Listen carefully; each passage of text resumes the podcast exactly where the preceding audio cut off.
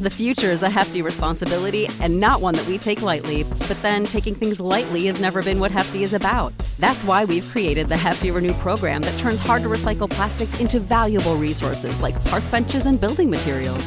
To participate, simply fill up an orange Hefty Renew bag with accepted items, tie it up, and drop it in with your regular recycling. That's it, it's that easy. It's time to rethink recycling with Renew. Particular valued resources may vary by geography. More info available at heftyrenew.com. Wenn du mich und meine Arbeit unterstützen möchtest, dann gib doch deine Stimme für meinen Podcast beim Deutschen Podcastpreis 2023 noch bis zum 28.05. für mich ab. Den Link dazu findest du in meiner Podcast-Beschreibung auf meinen Social-Media-Profilen auf YouTube, TikTok und Instagram oder unter www.deutscher-podcastpreis.de in der Kategorie Wissen unter E für Elektrotechnik Podcast. Und jetzt weiterhin viel Spaß mit der Podcast-Folge. Der Elektrotechnik-Podcast vorne und mit Giancarlo the Teacher meldet sich mit einer neuen Folge. Ich hoffe, es geht euch allen gut. Ihr seid gesund und aufmerksam für die folgenden Inhalte. Und wie es der Folgentitel schon sagt, geht es um Brandmeldeanlagen. Es wird also eine kurze und knackige Folge mit den wichtigsten Infos zu einem Thema, das hier und da an beruflichen Schulen vergessen und oder zu knapp behandelt wird aber immer wieder in Prüfungen gerne abgefragt wird. Neben grundsätzlichen Dingen, von denen jeder von euch Zuhörern etwas mitnehmen kann, sei es für den privaten Haushalt, aber auch die eigene Firma, bringe ich hier und da auch wieder Prüfungs- und oder Testfragen, deren Inhalte Fachmänner einfach wissen sollten. Und wir brauchen nicht diskutieren. Es gibt nun mal Themen und Inhalte im Bereich der Elektrotechnik, die klingen vielleicht erstmal trocken, aber die müssen von guten Fachleuten einfach gewusst und beherrscht werden, damit die Elektroinstallation, die ihr sorgfältig plant, realisiert und abnehmt, auch lange halten, ohne dass Dritte durch unter Unachtsamkeit zu Schäden kommen. Denn wenn es zu einem Brand kommt, dann liegen die Nerven neben der Leitung oder auch gar dem Kupfer häufig blank.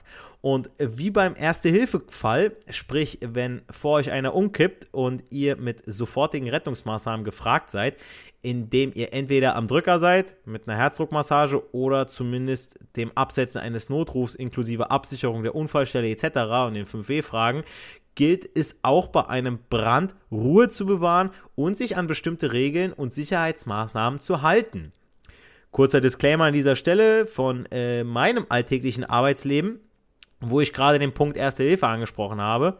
Ähm, also ich, ich sehe das immer wieder, dass äh, da sind Kollegen, die, die wollen da überhaupt nicht zu diesem Erste-Hilfe-Kurs und andere sind total dankbar dafür, wo ich mir einfach so denke, ich weiß doch lieber, was ich tue, wenn vor mir einer umkippt, bevor ich, es ist, er hat dann nichts, ich weiß nicht, hat es dann was mit Unterhilf, unterlassener Hilfeleistung zu tun, wenn ich nicht weiß, was ich zu tun habe, so, ah, bevor ich jetzt irgendwie was kaputt mache, so, ich meine, anrufen kann jeder, nur in diesem Moment, wo was passiert, Adrenalin schießt hoch, du musst schnell handeln. Im Betrieb war es schon mal so, da hatten wir als Azubis, mussten wir was aufbauen und da hat sich einer meiner äh, Mit-Azubis hat sich verletzt und die anderen haben erstmal geguckt, weil der war am Bluten wie Sau. Und ich bin sofort losgerannt, weil ich wusste, okay, wo ist hier Papier und so weiter, dass er sich das erstmal abdecken kann, dass er da erstmal Druck drauf bringen kann und so weiter. Äh, dann habe ich gesagt, wir gehen jetzt zum Betriebsarzt und so weiter und so. Ich wusste auch, wo der ist. Also man muss in dieser Situation einfach da äh, äh, handeln können. Und beim Brand ist es ganz genauso. Ähm, ich bin ja Sicherheitsbeauftragter auch bei mir an der Schule, deswegen weiß ich, äh, wie wichtig dieses Thema ist. Und man möchte jetzt nicht unbedingt in der Haut stecken, dass, äh, wenn es dann losgeht, dass man dann falsche Entscheidungen trifft, weil dann kann es echt schnell gehen, dass man, ja, äh, mehr oder weniger Schaden anrichtet. Und äh, so ein Brandschutzhelfer sollte jede Schule haben, mindestens zwei Stück pro Schicht denn äh, der ist jetzt nicht dafür da, um den Brand zu löschen, sondern der ist dafür da, um diese ganzen Maßnahmen einzuleiten. Und solche Leute sind extremst wichtig, auch wenn die immer mal wieder hier und da sagen, ah, brandschutztechnisch ist das nicht richtig, sicherheitstechnisch müsste man hier und da nochmal nachgucken. Erst, äh, ich sag mal so, so äh, Brandschutzhelfer oder aber auch äh, Sicherheitsbeauftragte werden hier und da nicht gerne gesehen, je nachdem, was das auch für Penner sind. In meinem alten Betrieb, da war das so einer, den konnte keiner leiden, ja, weil er einfach so, der hat so diese Art gehabt, der dachte, oh, ich bin hier wichtig, ich bin hier Sicherheitsbeauftragter, so, ja, du bist ein kleiner Penner, der eine Zusatzaufgabe gekriegt hat, so, die sonst keiner machen will, so, keiner will den Arsch spielen. Äh, man kann das aber auch anders aufziehen, ne? nur mal so am Rande. Aber zurück zu dem Brandschutz, ja. Brände sind, wie wir alle hoffentlich wissen, nicht nur Verursacher großer Sachschäden, sondern vor allem eine große Gefahr für Gesundheit, Leben. Und ganz klar sollte auch sein, dass die Hauptgefahr bei einem, bei einem Brand der Rauch, ja, darstellt. Denn die darin enthaltenen Atemgifte wie Kohlenmonoxid, Cyangase, sprich Blausäure, führen nämlich bereits nach wenigen Atemzügen zur Bewusstlosigkeit. Also an alle coolen Raucher da draußen, das ist der richtig üble Shit sollte natürlich das normale Rauchen von Zigaretten, Zigarren und äh, ja, Wasserpfeifen äh, nicht verharmlosen. Rauchen ist grundsätzlich Schrott und brennt euch ein Loch in die Geldbörse. Ja, scheiß auf eure Lunge so, ne? Es geht eher um die Kohle. Äh, daneben spielen natürlich auch äh, Verbrennungen, insbesondere der Haut, eine große Rolle. Äh, diese entstehen ja nicht nur bei äh, direktem Kontakt mit der Flamme, so wie viele denken. Nein, nein. Äh, die Verbrennungen können auch durch heiße Gase, zum Beispiel Abgase des Feuers selbst oder Dämpfe hervorgerufen werden. Also das Einatmen kleiner Mengen Rauch verursacht in der Regel keine ernsten, anhaltenden Schäden. Wenn der Rauch aber bestimmte giftige Chemikalien enthält, also je nachdem, was da verbrannt wird, oder äh, ungewöhnlich heiß oder dicht ist oder längere Zeit eingeatmet wird, kann dies tatsächlich ernsthafte Folgen haben. Also Kohlenmonoxid ist bei vielen Bränden äh, das entstehende Gas. Äh, eingeatmetes Kohlenmonoxid kann das Blut daran hindern, Sauerstoff zu transportieren. In der Folge erhält das Gewebe nicht genügend Sauerstoff, siehe auch Kohlenmonoxidvergiftung. Heißer Rauch verätzt für gewöhnlich nur Mund und Rachen anstatt die Lungen, da Rauch schnell abkühlt. Eine Ausnahme bildet jedoch Dampf, der viel mehr Wärme als Rauch transportiert und dadurch auch die Atemwege in den Lungen verbrennen kann. Nur mal so am Rande. Und diese heiße, äh, dieser heiße Rauch ist sehr schmerzhaft und kann zu einem Kreislaufschock führen, welcher wiederum lebensbedrohlich ist. Insofern, meine Damen und Herren, der Elektrotechnik stellt ein Brand eine riesige Gefahr dar und im Brandfall ist schnell und richtig zu reagieren verdammt wichtig. Wie beim Thema Erste Hilfe kann das nämlich Leben retten. Aber wie verhält man sich denn jetzt in einem Brandfall? Oberstes Gebot im Brandfall ist es, Ruhe zu bewahren und Panik zu vermeiden. Gibt nichts Schlimmeres als schreiende, planlose Vollpfosten oder irgendwelche hysterischen Frauen, die die Arbeit von Fachleuten zusätzlich erschweren. Deshalb heißt es ja auch auf Schiffen Frauen und Kinder zuerst, damit die Männer in Ruhe nachdenken und einen Plan entwickeln können. Ja, ähm, und an alle Feministen da draußen, ich sage immer wieder auch, äh, das sagen auch ganz andere weise Männer, ja, in einem brennenden Haus gibt es keinen Feminismus, ja, weil dann hofft man, dass der starke Mann dich da rausholt. Aber nur mal so am Rande, ja, es gibt natürlich auch Frauen bei der Feuerwehr und die wissen, was sie tun und dann ist es mir egal, in dem Moment, wenn ich in dem brennenden Haus bin, ob mich da eine Frau oder ein Mann rausholt. Ohne Scheiß, ja. Da will ich gerettet werden. Ja? Also grundsätzlich sind folgende Schritte für jeden von uns wichtig und sollten wirklich gewusst sein. Der Brand ist der Feuerwehr zu melden. 112. Außerdem sind Feuermelder auszulösen. Jetzt dürft das machen, nicht wie in der Schule früher, wo man das mal so scherzhalber gemacht hat. Kollegen sind zu warnen, außer ihr könnt die nicht leiden, dann nicht. Äh, man kennt so, man, man, macht so die Tür auf, so alle sind in Panik, so, was ist denn? Ach, gar nichts, macht die Tür so zu, geht raus, so. Ne?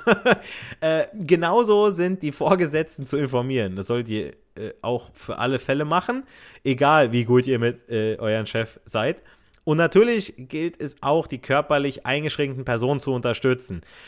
Die es verdammt nochmal überall. Gerade wegen der Frauenquote. Nein, ich, äh, ob, äh, ich meine äh, Behindertenquote in jeder Firma. Kleiner Spaß am Rande. Nein, aber diese Quote von Behinderten gibt es wirklich. Kurzer Auszug aus der SGB, also aus dem Sozialgesetzbuch. Da steht es ja, um die Teilhabe behinderter Menschen am Arbeitsleben zu fördern, verpflichtet das Sozialgesetzbuch Nummer 9 alle Arbeitgeber mit mehr als 20 Arbeitsplätzen dazu, mindestens 5% davon mit Schwerbehinderten oder ihnen gleichgestellten Arbeitnehmern zu besetzen. Gleichgestellten Arbeitnehmern, ich, das hört sich ein bisschen an, als ob man diesen Begriff dehnen kann. Äh, die Regelung greift sowohl für private als auch für öffentliche Arbeitgeber. Ihr könnt euch jetzt selber ausrechnen, ob ihr einen Kollegen oder eine Kollegin habt, die der oder die etwas eingeschränkt ist, bei euch sitzen habt. Ja, dann muss der Person natürlich entsprechend geholfen werden. Für den abwehrenden Brandschutz, also das Löschen des Feuers, ist die Feuerwehr dann zuständig. Ihr selbst dürft, sofern, sofern ihr das auch drauf habt, mit dem Feuerlöscher öffentliche Brände oder örtliche Brände sogenannte Entstehungsbrände bekämpfen. Wie so ein Feuerlöscher funktioniert, steht in der Regel auf der Flasche drauf, inklusive kleiner Bildchen, damit auch Analphabeten was damit anfangen können. Wichtig ist hier aber noch, dass ihr von unten nach oben löscht. Natürlich mit dem Wind, wenn ihr euch außerhalb des Gebäudes befindet, ja, weil gegen den Wind äh, Männer, die schon mal meinten, draußen gegen den Wind zu pinkeln, ihr wisst, was ich meine, kurze Pulverstöße abgeben und bei größeren Bränden sollten selbstverständlich mehrere Feuerlöscher gleichzeitig im Einsatz sein. Ja, weil sonst lohnt sich das nicht. Ihr macht da mit dem einen rum und dann ja, ist der leer und äh, das Feuer breitet sich trotzdem weiter aus. Das, meine lieben Freunde Elektrotechnik, waren jetzt die allgemeinen Infos zu Bränden, beziehungsweise wie man sich im Ernstfall verhält.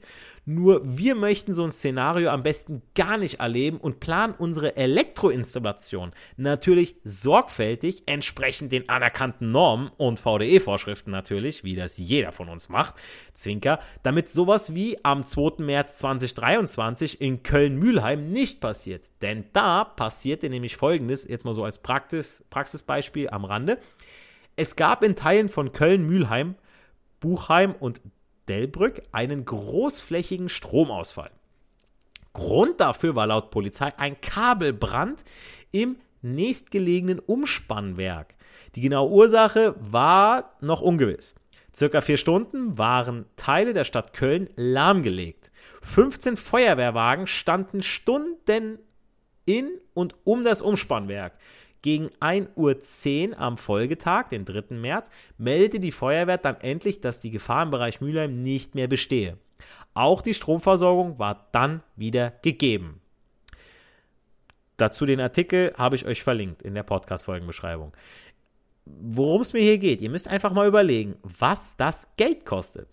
Wenn dann auch noch rauskommt, dass ihr dafür verantwortlich wart, also ihr Elektrofachkräfte, weil ihr durch Social Media oder einen Anruf von eurem Herzchen abgelenkt wart und schnell Feierabend machen wolltet, dann will ich nicht in eurer Haut stecken. Ja? Das heißt, wenn ihr nicht vernünftig geprüft habt, das Ganze.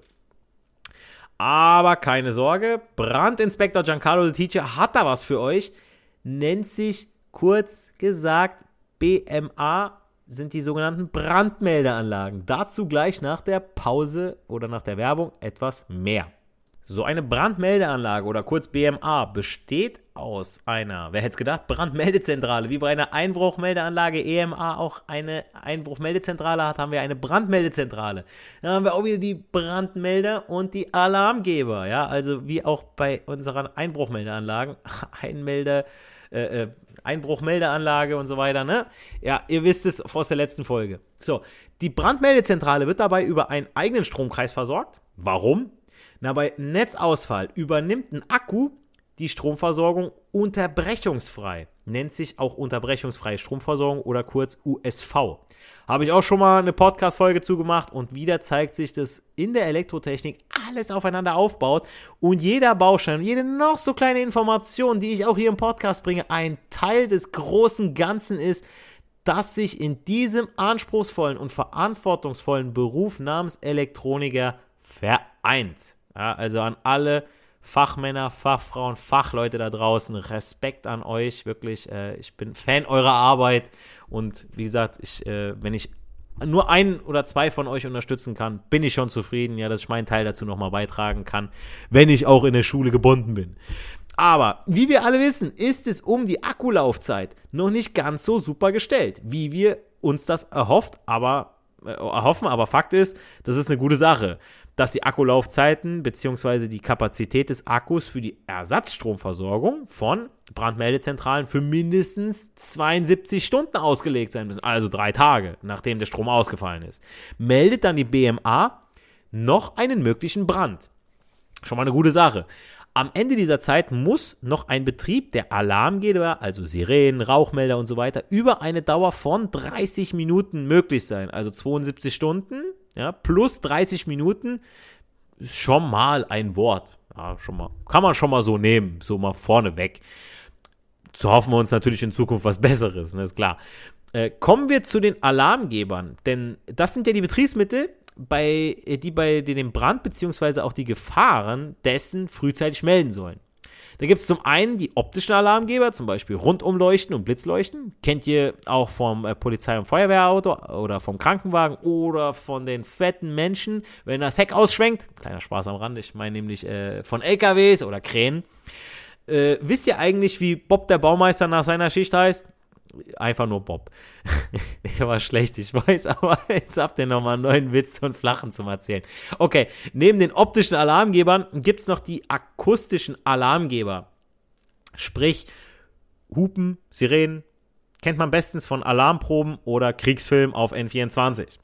Und dann gibt es auch noch sogenannte stille Alarmgeber. Ganz coole Sache.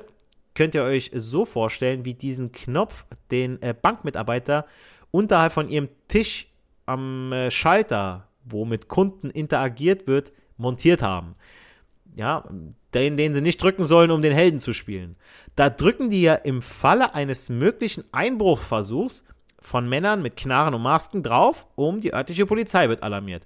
Und bei Brandmeldeanlagen alarmieren stille Alarmgeber über Selbstwähltelefone oder über eine direkte Meldelinie die Einsatzzentrale der Feuerwehr, damit automatisch ohne langes Telefonat mit den ganzen W-Fragen und was ist passiert und wo sollen wir hin, die können sofort ausrücken. Aber die optischen und akustischen Alarmgeber lösen ja nur dann aus, wenn die Brandmeldezentrale ein Signal gibt, dass ein Brand vorhanden ist, beziehungsweise einer entstehen könnte, aufgrund zum Beispiel von Gasentwicklung. Aber das muss der Zentrale ja erstmal gemeldet werden, und zwar über die sogenannte Meldeeinrichtung. Und äh, diese Meldeeinrichtungen werden in passive und aktive Melder eingeteilt. So, also könnt ihr euch wirklich vorstellen, wie bei der Kopulation zwischen Mann und Frau, aktiv-passiv. Ne?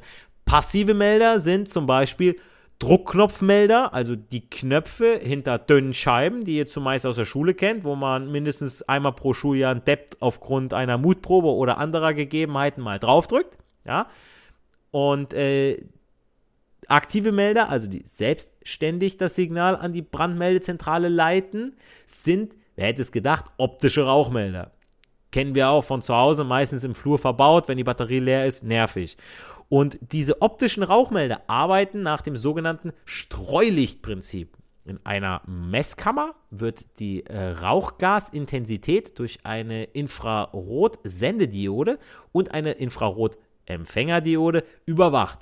Bei Überschreiten eines einstellbaren Grenzwerts, das kann man mit so einem Poti außen machen, wenn unter anderem äh, bei Überschreiten des Grenzwerts, wenn die Empfangsdiode von der Sendediode nichts mehr empfängt, weil zu viel Gas oder Rauch in der Kammer sich befindet, wird dann ein Alarm ausgelöst.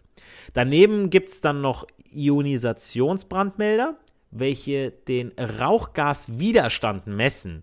Differentialwärmemelder, welche die Steilheit des Temperaturanstiegs messen. Und Flammenmelder, die die UV-Anteile einer Flammstrahlung erfassen. Und diese Melder sollt ihr schon kennen, und auch wie sie arbeiten, ja, also diesen äh, Ionisationsbrandmelder, Rauchmelder und auch den Differentialwärmemelder, genauso wie den Flammenmelder. Das sollte euch schon ein Begriff sein. Und wie gesagt, ich habe es euch jetzt ganz kurz gesagt, also ich kann es gerne nochmal wiederholen, ja, äh, beim äh, Rauchwarnmelder ne, mit dieser äh, Sendediode, Infrarot- und Infrarotempfängerdiode und wenn dieser Grenzwert überschritten wird, ja, weil durch das Gas die Kammer, äh, äh, dass das Signal unterbrochen wird, dann löst der aus. Der Ionisationsmelder ne, misst den Rauchgaswiderstand und der Differentialwärmemelder misst die Steilheit der Temperatur. Ja, wenn jetzt zu schnell die Temperatur ansteigt, dann denkt er sich, Junge, hier kann was nicht stimmen. Das kann nicht die Heizung sein. Und so heiß ist keine Frau, die den Raum betritt. Und der Flammenmelder, der misst halt die UV-Anteile der Flammenstrahlung. Dazu verweise ich auch gerne mal auf äh, Podcast-Folge Nummer 47, in der ich auch über ein sehr interessantes Bauteil zur Überwachung von Bränden spreche, nämlich dem äh, AFDD oder auch Brandschutzschalter genannt, kurz. Ja, äh, dazu habe ich äh, auch ein Video auf äh, YouTube, Instagram und TikTok hochgeladen, äh, das den Aufbau und die Funktionsweise dieses genialen Sicherungselements beschreibt. Ja, ich habe da so ein Muster bekommen von der Firma Hager, wo man mal reingucken kann.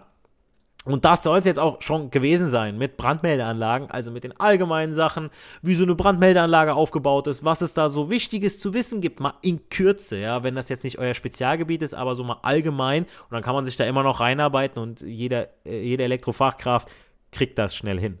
Ich hoffe, jeder von euch kann jetzt, wie gesagt, was mit dem Thema Brandschutz anfangen. Vielleicht habt ihr was gehört, was ihr noch nicht kanntet oder ihr wusstet es, aber habt es vielleicht mal äh, vergessen. Ja, also ihr habt das, wow, habe ich mal gehört. Ja, altes Wissen wurde aufgefrischt.